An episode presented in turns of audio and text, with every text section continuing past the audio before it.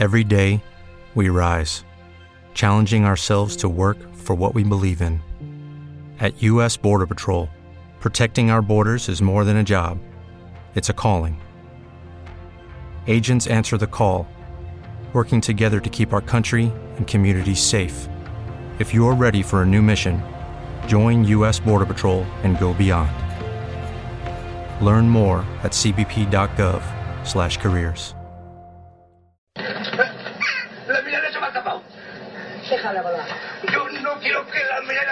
me se vaya. ¡Eh, eh! ¡Mirada bonita! ¡Mirada bonita! ¡Eh!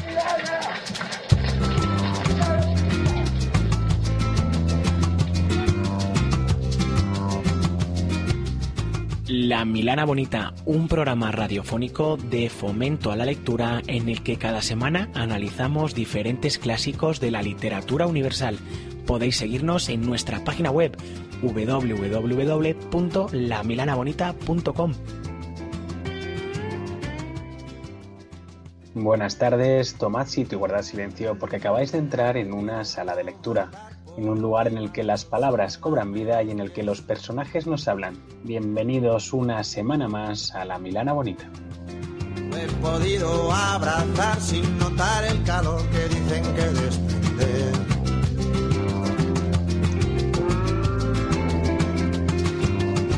Aprendido a volar con el viento que sopla tan solo para.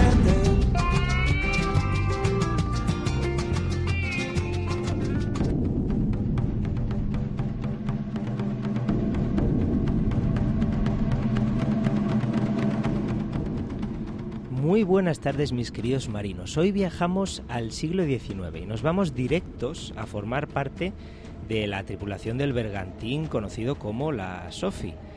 Eh, bueno, hemos recibido la carta esta mañana, así que espero que no te pille muy de sorpresa, mi querido Víctor Gutiérrez. No, la verdad es que la estaba esperando y tenía muchísimas ganas de volver a zarpar con otro nuevo libro de literatura y mar. La verdad es que, como comprenderás, eh, habiendo sido reclutados por el mismísimo capitán Jack Aubrey, eh, no podíamos negarnos. Eh, además, resulta que estamos en plenas guerras napoleónicas, así que la travesía nos, no va a ser del todo sencilla. Nos ha dicho que estemos preparados, aunque, bueno, por lo pronto solo vamos a escoltar algún que otro barco mercante, o sea que nada aparentemente peligroso. Por cierto, salimos desde Puerto Mahón, en Menorca.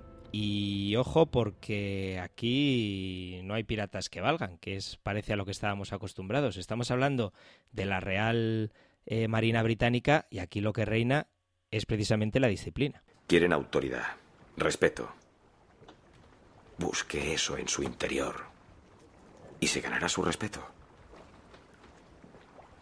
Sin respeto, la disciplina salta por la borda. Sí, señor. Em, fuerza, re- respeto y disciplina. Bueno, ahí teníamos a un compañero aprendiendo la lección del mismísimo Jack Aubrey. Eh, no sé cómo lo ves, no sé si te ves preparado para esta, esta aventura. Pues yo no sé si me puedo considerar capitán de barco aquí en la Milana Bonita, pero vamos, yo ni respeto ni disciplina con vosotros dos.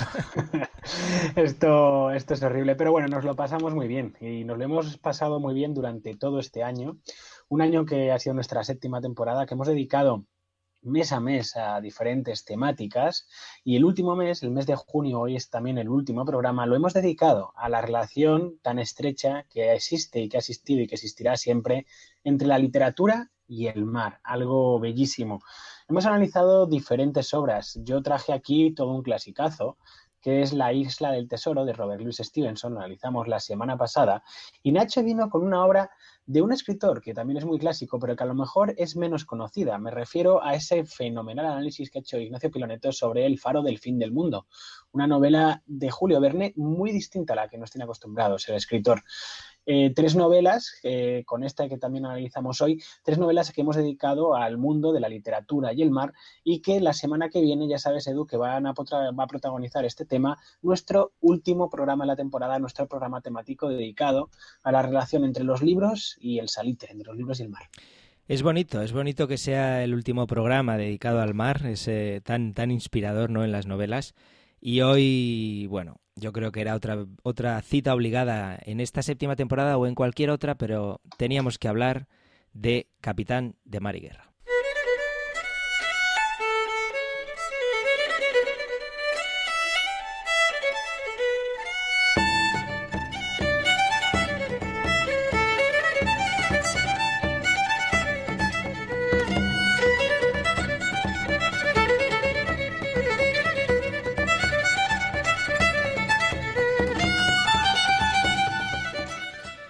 Bueno, Capitán de Mariguerra es la primera de una serie de 21 novelas. Ahí se dice, se dice pronto. Son obra del escritor británico Patrick O'Brien y eh, la última de ellas, que fue publicada en 2004, quedó inacabada debido al fallecimiento del autor en el año 2000.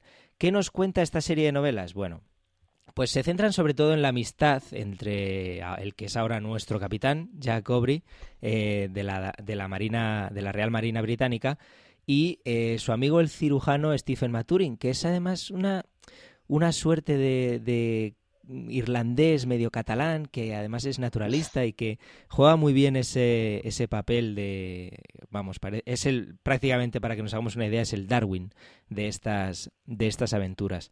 Eh, en esta primera, en Capitán de Mar y Guerra, recordemos que, son 21, bueno, pues eh, se nos cuenta ese primer encuentro entre, entre Aubrey y Maturin, cómo se conocen, que por cierto no hacen muy buenas migas en esa, en esa primera escena, pero eh, luego veremos cómo se va forjando su, amistad, y cómo se embarcan juntos en la, en la Sophie. Eh, la historia comienza el 18 de abril del año 1800. Atentos a esta fecha porque más tarde en el programa vamos a ver una bonita coincidencia con la historia real. Eh, se embarcan en el, precisamente en el puerto de Mahón, en, Menorca, que en aquel tiempo era una base de la, Marina Británica. Eh, es una novela de introducción, digamos, ya tanto como de, los personajes, de la amistad, etcétera, pero también de todos esos términos navales que, que pueblan que pueblan la novela. Es bonito porque el propio Aubrey, eh, bueno, él se le asciende, así es como empieza la novela, se le asciende como capitán, se le asigna la, la Sophie y su trabajo va a ser el de eh, escoltar una serie de barcos mercantes por el Mediterráneo, ¿no? Eh, como había conocido él antes a, a Maturin, pues decide que es importante tener a, alguien, a alguien con conocimientos de medicina en el barco y le invita a, subir, a subir a la Sofi. Entonces, claro, eh, este naturalista, filósofo, etcétera, irlandés, que por cierto también es un espía, y no voy a decir más, em, nunca ha estado en un barco de guerra, nunca ha estado en un avión de guerra, y entonces a él se le explica eh, todas las partes que tiene un barco, los, diferentes elementos, etcétera. Entonces, claro, mientras Maturin se entera de cómo funciona un barco, el lector se entera de cómo funciona un barco. Esto es un aspecto muy importante y la verdad es que es algo que, lo hace evidentemente de, manera intencionada Patrick O'Brien para abrir esta serie que, la verdad es que es, es fascinante porque están basadas en la realidad y ya sabemos que la realidad siempre supera la, ficción. Mm. Una pregunta, Edu, porque con este, con este glosario de términos que se puede leer en Capitán de Mariguerra, eh, me ha recordado también en cierto momento a Moby Dick eh, de Herman Melville, que también utiliza eh, mucho vocabulario donde también hay casi partes ensayísticas sobre la navegación, sobre mm. las ballenas, etcétera, etcétera. ¿Se llega a hacer pesado eh, este intento divulgativo de la novela o, se hace agradable gracias a esa estrategia narrativa que nos has contado? Yo creo que eh, se, hace, se hace menos pesado que en Moby Dick, en mi opinión, porque es más didáctico, digamos, porque al fin y al cabo hay hasta un personaje que no lo conoce, entonces se esfuerza mucho por explicarlo de manera sencilla pero sí que es verdad que al que no le atraiga mucho este mundo de naval y este mundo de los barcos, sí que sí que le puede echar para atrás, porque hay párrafos enteros, sobre todo una vez que lo ha explicado, si no te acuerdas, eh, hay párrafos enteros que quizás es que no entiendas nada de lo que están haciendo. O sea, igual te están explicando cómo se está moviendo el barco, pero tú al final lo vuelves a leer y dices, no sé, no sé dónde está el barco. Sé que han acertado en el objetivo, pero no sé qué es lo que han hecho, ¿no? Eh, en la edición que yo tengo, que me lo tuve que comprar de segunda mano, es de Edesa, es la editorial, eh, hay, un, hay un diccionario de términos al final. Entonces, cada vez que oigas que, leas pues las los diferentes tipos de velas, los diferentes eh, palos, ¿no? mástiles que hay en el barco, bueno, pues si uno no se acuerda, eh, siempre puede acudir a ese diccionario, que es verdad que puede entorpecer la lectura, pero de verdad, una vez que aprendes un montón con este libro y una vez que lo has aprendido es una auténtica gozada. Arri en la mayor, ¿no? Es que ahí, ahí yo he descubierto un mundo, hay una cantidad de velas y, hasta el mínimo nudo tiene un término. Es, es, muy bonito, la verdad, en ese sentido. O sea que yo invito, yo invito a la gente a, adentrarse a leer esta serie de novelas y por eso precisamente estamos haciendo este, este programa. En Capitán de Mariguera... Una cosa, una acotación sobre el lenguaje marítimo, etcétera. Eh, si lo pensamos, es muy interesante esto porque en un barco es uno de los sitios donde más importante puede ser la lengua y el correcto funcionamiento de la lengua. Porque cuando sabemos todo el mundo que una tripulación funciona a base de comunicación y de órdenes, y si hay algo que no tiene nombre o que tiene un nombre que es ambiguo, siempre puede llevar a la confusión y que haya un error en la navegación. Por eso es tan importante que cada cabo, cada, casi cada cuerda, tenga su nombre y tenga su manera de reconocerse por toda la tripulación. Y por eso tienen tantos, eh, tantos nombres. Y es una cosa, a mí me parece fascinante, ¿eh? el lenguaje marítimo. Esa, esa es precisamente la palabra, es que es algo prácticamente matemático, porque eh, todos los miembros de la tripulación tienen, y eso lo explica muy bien Patrick O'Brien eh, y se ve muy bien en esta novela, tienen un rol, eh, hace falta esa disciplina que, decíamos al principio, y, realmente es como un organismo perfecto que si hay un miembro, un eslabón que falla, pues eso puede, puede trastocar todos los planes, ¿no? En la novela también se, en esta primera novela también conocemos otros, otros ayudantes, ¿no? Entonces eso es otro papel importante. También conocemos diferentes puestos dentro de un barco, como el de guardamarina, que en este caso es William Babington, eh, James Dillon, que es el teniente La Sophie, un, personaje muy importante, o eh, Thomas Pulling y William Mowat. como decía, aunque las primeras tareas de la Sophie es escoltar barcos mercantes, llega un momento que Lord Keith, que por cierto es un personaje real, eh, fue un almirante de la Armada Real que, bueno, tenía, su nombre real es George Elphinstone, eh, le encarga a, a Jack eh, la tarea de perseguir barcos franceses por el Mediterráneo. Es un hecho que alegra mucho a la tripulación porque eso de escoltar les aburre mucho y digamos que ahí es donde empieza la caña. Es un punto de inflexión muy marcado en la novela que, que digamos que da paso a, una mayor acción y quizás a esos lectores que se les haya hecho más pesada esa primera parte más, más introductoria, pues aquí, aquí se van a dejar llevar más por esa acción naval. Porque la verdad es que las hazañas que describe, que están basadas en hechos reales, eh, son, son impresionantes. ¿Cuáles son las grandes virtudes de la novela? Hemos adelantado algunas ya, que es esa, esa gran esa labor didáctica, ¿no? Yo la verdad es que soy un gran aficionado a los libros de historia, más que a lo que es la novela histórica como tal, ¿no? que es esa encargada de ficcionar eh, la historia real, pero la verdad es que en esta última categorización hay, hay auténticas joyas.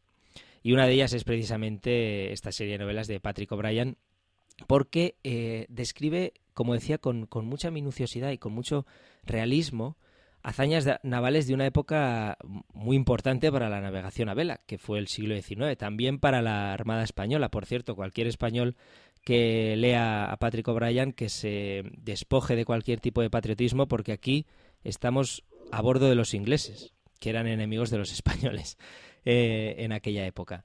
Eh, recorre la etapa de las guerras napoleónicas y también una cosa muy bonita es que eh, se puede se puede conocer eh, la situación sociopolítica de Europa eh, durante, durante aquellos años, pero eso sí, siempre desde el mar. Ellos hacen muchos comentarios sobre personajes de la época, sobre situaciones, sobre, por ejemplo, las diferencias entre los ingleses y, los irlandeses, em, eh, el conflicto entre protestantes y, y católicos, etcétera. luego, como decía, es un libro muy técnico, que, es, que tiene un vocabulario que, bueno, efectivamente puede echar para atrás a aquella gente que, que no lo vea con demasiado interés, pero eh, es una verdadera gozada. Sobre todo eso, cuando ya haces el clic de entender mm, las cosas y realmente lo que están haciendo. Eh, Patrick O'Brien describe con gran cariño y cuidado las, las maniobras y sobre todo las batallas. Así que la verdad es que nos abre las puertas a un mundo apasionante. Y yo creo que esto también es lo bonito de la literatura, ¿no, Víctor? Sí, eh, la verdad es que es una, es una lectura interesante, es una lectura que, a mí me ha fascinado. La pregunta que te iba a hacer yo es, eh, ¿te ha desagradado en algún momento el nacionalismo británico que se destila casi en todas las páginas? Eh, a veces que no sé si es un nacionalismo del escritor o es un nacionalismo de los, de los personajes, porque hay veces que sí que está bien tratado desde con mm. el punto de vista narrativo, pero otras veces que se hace un pelín pesado, ¿no? Sí, eh, el caso es que yo creo que eh, en ocasiones se les digamos que gana demasiado peso, pero sí que es verdad que yo creo que lo intenta contraponer con personajes como, como Maturin, ¿no? O sea, tiene a ese capitán inglés que lo hace todo por su rey, que es Jack Aubrey, pero luego tiene a este irlandés que, que acaba ahí como quien no quiere la cosa. Y yo creo que Patrick O'Brien precisamente lo pone como contrapunto a, a esa a esa armada a ese patriotismo inglés que tiene Jacobi. Claro, al final al poner un irlandés también también está, vamos, es, era es palpable, ¿no? El enfrentamiento histórico entre estas dos naciones y entonces, eh, en ese sentido, tienen, tienen algún enfrentamiento dialéctico también con Dillon, ese otro personaje que he dicho que es muy importante, que también es irlandés. Tiene enfrentamientos dialécticos, reflexiones sobre el protestantismo, eh, revueltas irlandesas. Entonces, eh, en ese sentido, yo creo que Patrick O'Brien cuida bastante este, esta idea y no queda todo como un mero, una mera alabanza a las hazañas de la Real Armada Británica. Voy a, voy a, citar textualmente al propio Patrick O'Brien unas notas eh, del autor anteriores a, vamos, que están incluidas en la novela, para que os hagáis una idea un poco de, de, esa descripción tan minuciosa que, que decía. Y dice Patrick O'Brien que para la descripción de las batallas he ido directamente a las fuentes. Entre la abundancia de brillantes combates descritos con precisión, he escogido los que más admiro. Así, cuando describo una batalla dispongo de diarios de a bordo, cartas oficiales, relatos de la época o las propias memorias de los protagonistas. Y eh, sigue diciendo que creo que a los admirables hombres de aquellos tiempos, como los Cochranes, eh, Byrons, Falcones, Seymours, Boscawens y la mayoría de marinos anónimos a partir de los cuales he creado los personajes de mi obra, se les rinde mayor tributo describiendo sus propias acciones, por otra parte espléndidas, en vez de atribuirles otras imaginarias. Es verdad que él se toma algunas licencias porque al fin y al cabo son 21 novelas, 20 más la incompleta y él tiene que tener una tienen que tener una coherencia y no puede siempre acudir a, la historia de manera tan objetiva, pero sobre todo es eh, estas licencias son adelantar batallas a, los años en los que realmente fueron, por ejemplo, eh, pero sí que es verdad que a la hora de, de hablar de esas batallas y de los resultados, etcétera, eh, sí que, como él decía, se nota que acude a esos diarios de a bordo, a esas cartas oficiales y relata los, los hechos tal y como fueron. Una pregunta, Edu, también sobre estas novelas, porque la verdad es que es una serie de novelas muy interesante también para análisis. Yo no me he leído todas. Eh, ¿eh? Para ti, ¿qué papel tiene la mujer en las novelas de Patrick O'Brien? Claro, ahí evidentemente la mujer está en un segundo plano, porque al fin y al cabo estamos hablando de una época en las que los que formaban parte de estos barcos, de estos barcos de guerra, eh, prácticamente no había mujeres. Sí que es verdad que da importancia a ciertas mujeres, como por ejemplo Queenie, que es la mujer de Lord Keith, el que había mencionado antes. Eh, Queenie es la, es la mujer de Lord Keith y la que crió prácticamente a Aubrey y bueno, habla de ella como una auténtica diosa porque prácticamente gracias a Queenie Jacobri es quien es, ¿no? En ese sentido sí que hay mujeres que, que tienen más peso, pero al final está más centrado en el mundo de las batallas navales y entonces se quedan eh, más en un segundo plano. Pero luego, si te fijas, el, el, el, mundo femenino se intenta, lo intentan, vamos, yo lo que me he fijado, lo intenta transformar en aquellos objetos también que acompañan a los marineros, ¿no? Y que también les protegen muchas veces. El propio nombre del barco es la Sophie. Que es un nombre femenino. Entonces, a mí me parece interesante porque creo, parece que es una literatura un poco misógina, también por el hecho de que en la Armada Británica en su momento, pues bueno, el papel de la mujer era el que era, pero O'Brien intenta también decir, no, pero detrás de todo esto siempre, siempre intenta tener un segundo mensaje, una segunda lectura que es interesante. Yo creo que esa lectura también la podemos ver en el personaje que decía, ¿no? Al final están ahí gracias a, gracias a una mujer y quien les protege, que es ese, ese barco, esa Sophie, que, los marinos lo tienen como un ser vivo y como su, su amada Sophie, eh, es también otro, otro ser que les protege. Entonces, en ese sentido sí que se ve ese, ese intento de O'Brien, pero claro, es el problema de hablar de... En, las novelas históricas es lo que ocurre, ¿no? Cuando se tratan... Si seguimos en el 2016 eh, siendo una sociedad misógina, imagínate eh, en aquellos años. Y cuando describes esos años, pues pues en fin. Mm. En cuanto al estilo, la verdad es que se lee bastante fácil, es eh, salvando esos tecnicismos que, evidentemente hay que aprenderlos y si no se hace el clic se puede hacer la lectura pesada. Es una novela muy con capítulos largos, pero con algunas eh, pausas entre, vamos, separaciones, ¿no? No sé cómo, no sé cuál es el nombre técnico que además... ¿Qué tiempo dices? Elipsis, puede ser. No, no elipsis, sino el nombre físicamente eh, hay capítulos que aunque no pases del 1 al 2, sí que los separa con una especie de, de separación. Transiciones. Sí, algo así. Entonces eso aligera la lectura y, luego además, además de las batallas se agradecen mucho también esos diálogos que la verdad son brillantes. Ha recibido muchos elogios de, historiadores también y yo creo que eso siempre, siempre es importante. Así que ahora, eh, si Víctor me lo permites, tenemos que hablar del propio, del propio Patrick O'Brien. Perfecto.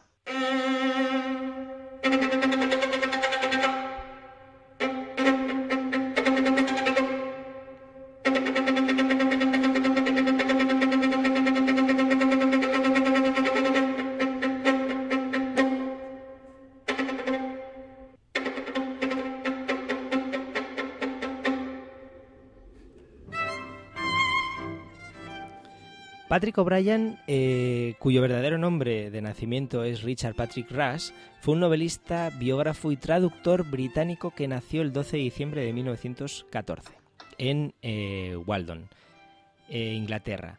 Falleció el 2 de enero del 2000 y dejó por hacer, vamos, por completar esa última, esa última novela de esta maravillosa saga. Falleció en Irlanda, en, concretamente en Dublín, y la verdad es que ha tenido una historia apasionante es un hombre que cuidó mucho de no revelar o no, no contar demasiado su vida privada y entonces eh, está cargado de misterios.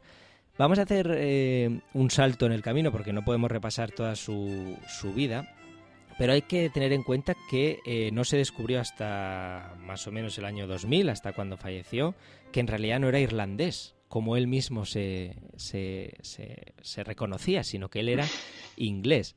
Eh, su, verdadero nombre, su verdadero nombre, como decía, era Richard Patrick Rush y em, formó parte del servicio secreto de los aliados en la Segunda Guerra Mundial. Ahí es nada, ¿eh? Se casó dos veces también y eh, tuvo un hijo y una hija. Em, acabó viviendo también en Coyur, en Francia, una zona donde le, que le influyó mucho y que supuso también un punto de inflexión dentro de su carrera.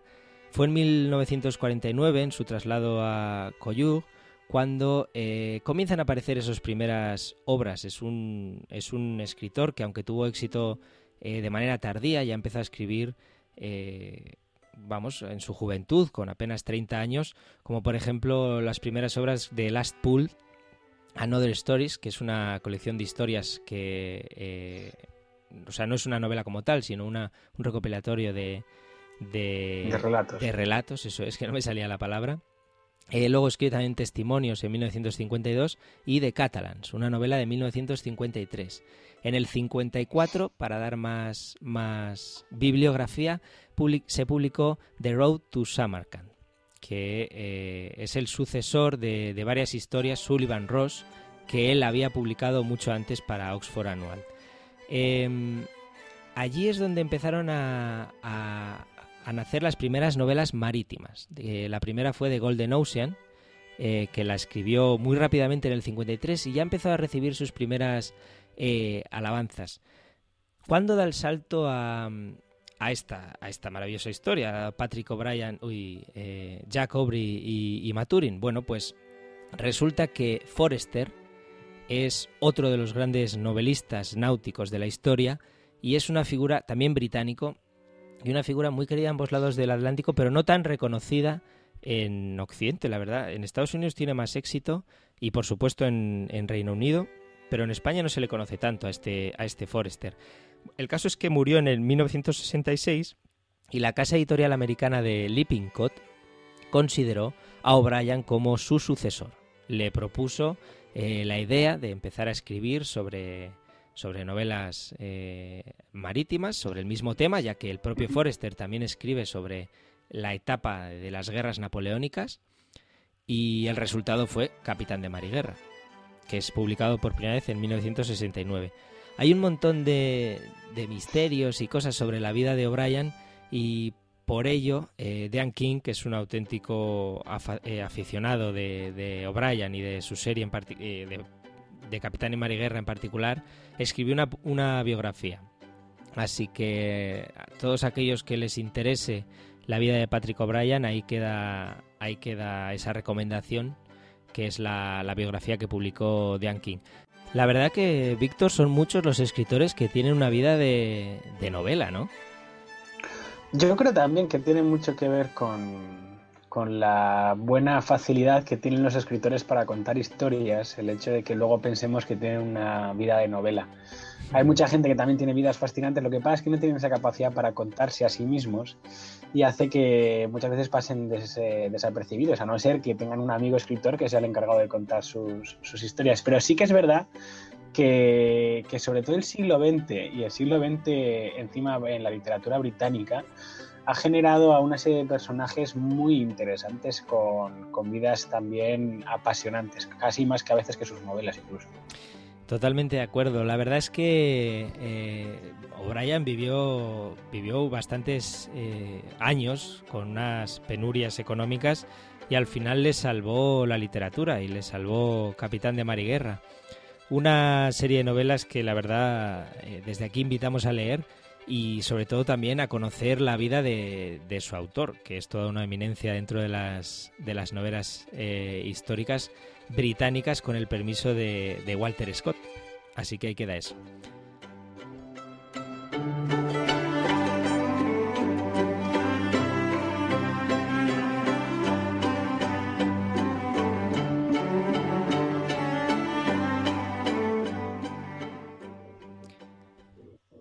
Ahora nos, nos queda mencionar, la verdad es que no lo podemos hacer con demasiada profundidad, pero de algún modo u otro teníamos que hablar de, de esa, re, esa relación que tiene con la realidad Capitán de Mar y Guerra, ¿no? Uh -huh. eh, a ver, se basa en la historia, sobre todo vamos a centrarnos en ese personaje principal, que es el personaje de, de Jack Aubrey, que se basa en la historia real de, de héroes navales. Sobre todo, sobre todo eh, en uno que la verdad es que tiene una vida que Víctor, yo no sé si lo conocías, pero es alucinante. Eh, su nombre es Lord Cochrane. Lo he mencionado antes más o menos, pero, uh -huh. pero la verdad es que es un personaje que de verdad merece mucho la pena escuchar. Así que vamos a introducir esta mini sección dedicada a él con una música que muchos reconocerán y que también aparece en esa adaptación cinematográfica de la que luego hablaremos, que se tituló Master and Commander.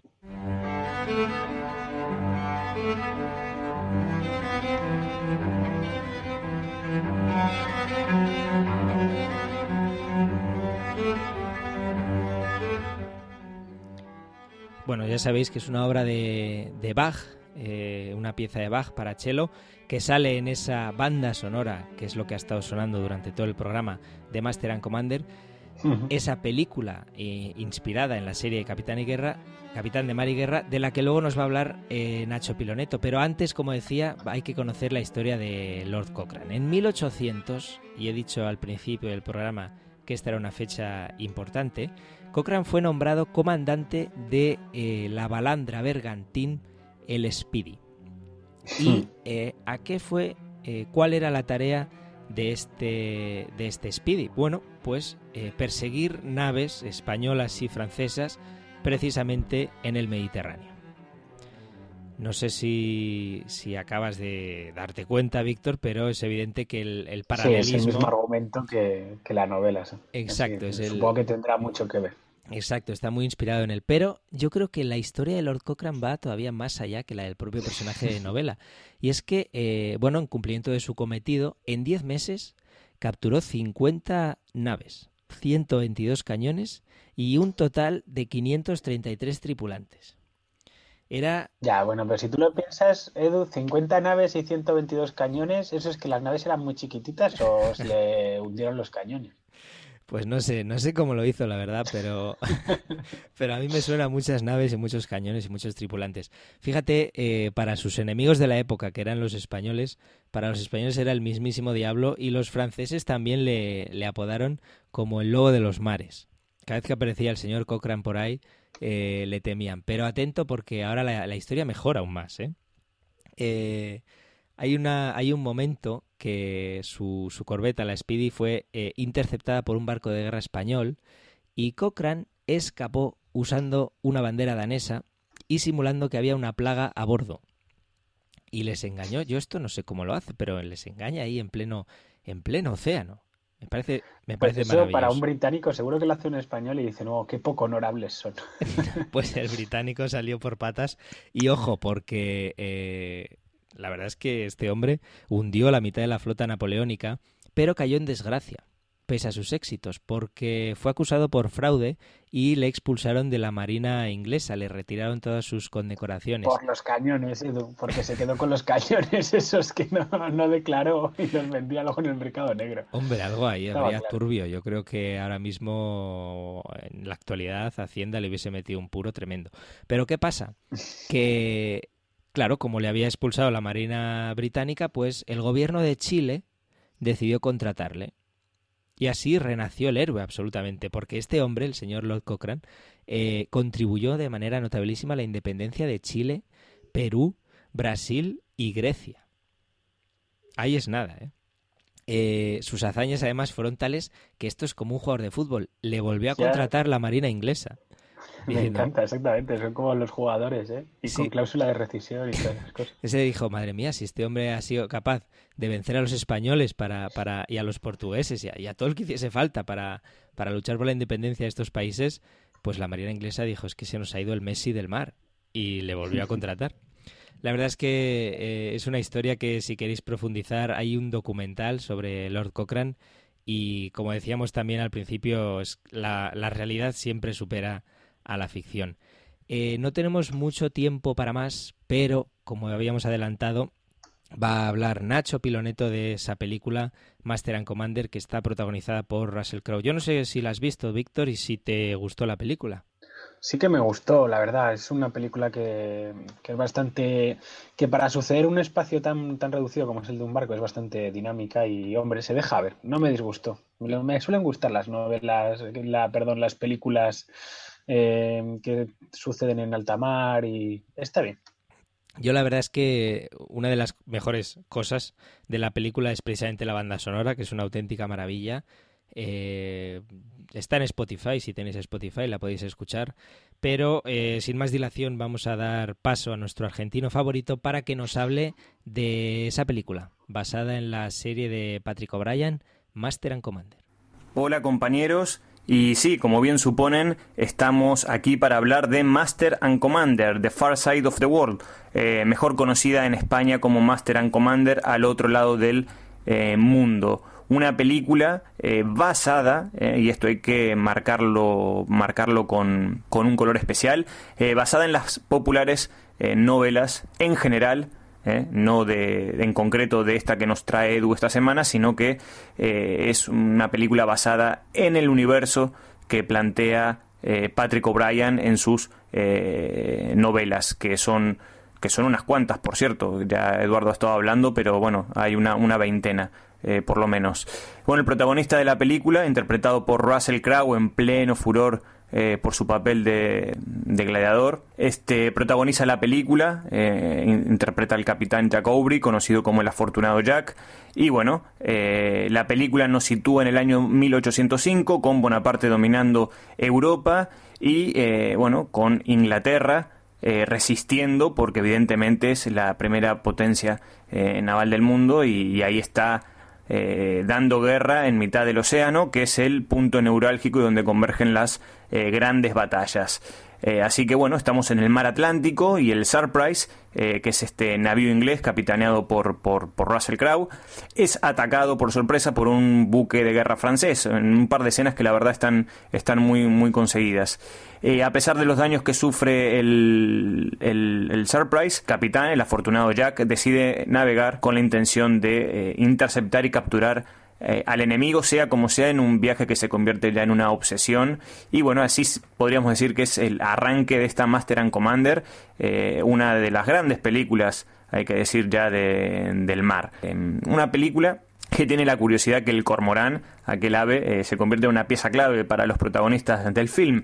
Pero bueno, eso hay, hay, que ver la película para entender por qué digo esto.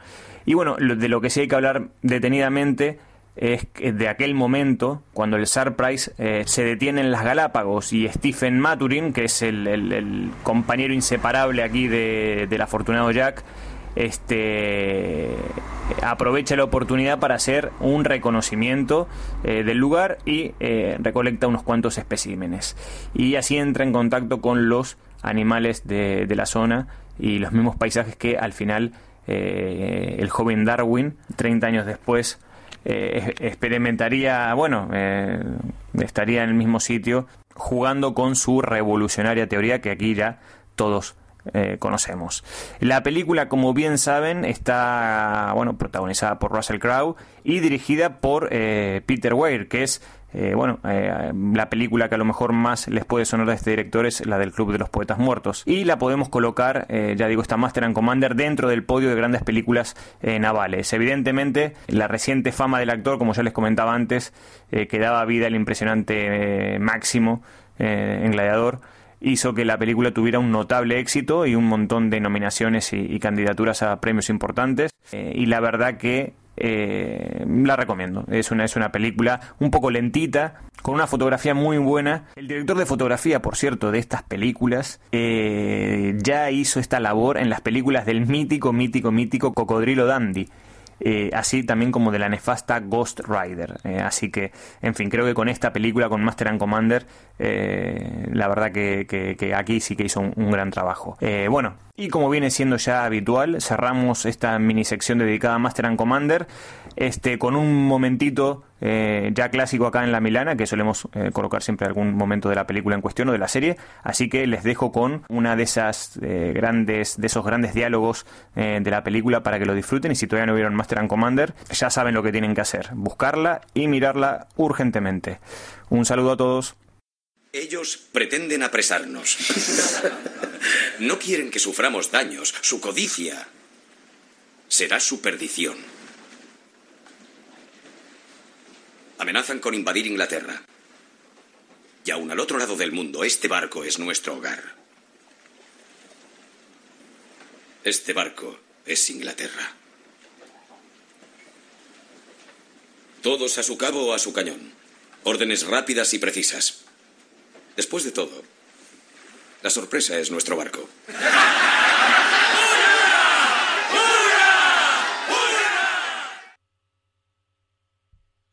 Y bueno, desde aquí agradecemos a, Nacho ese, ese, esas pildoritas que nos da sobre el mundo del cine siempre necesarias y no nos queda tiempo para más. Es como siempre, como siempre decimos, es una novela, una saga, 21 novelas que da para programas y programas o temporadas enteras de La Milana Bonita.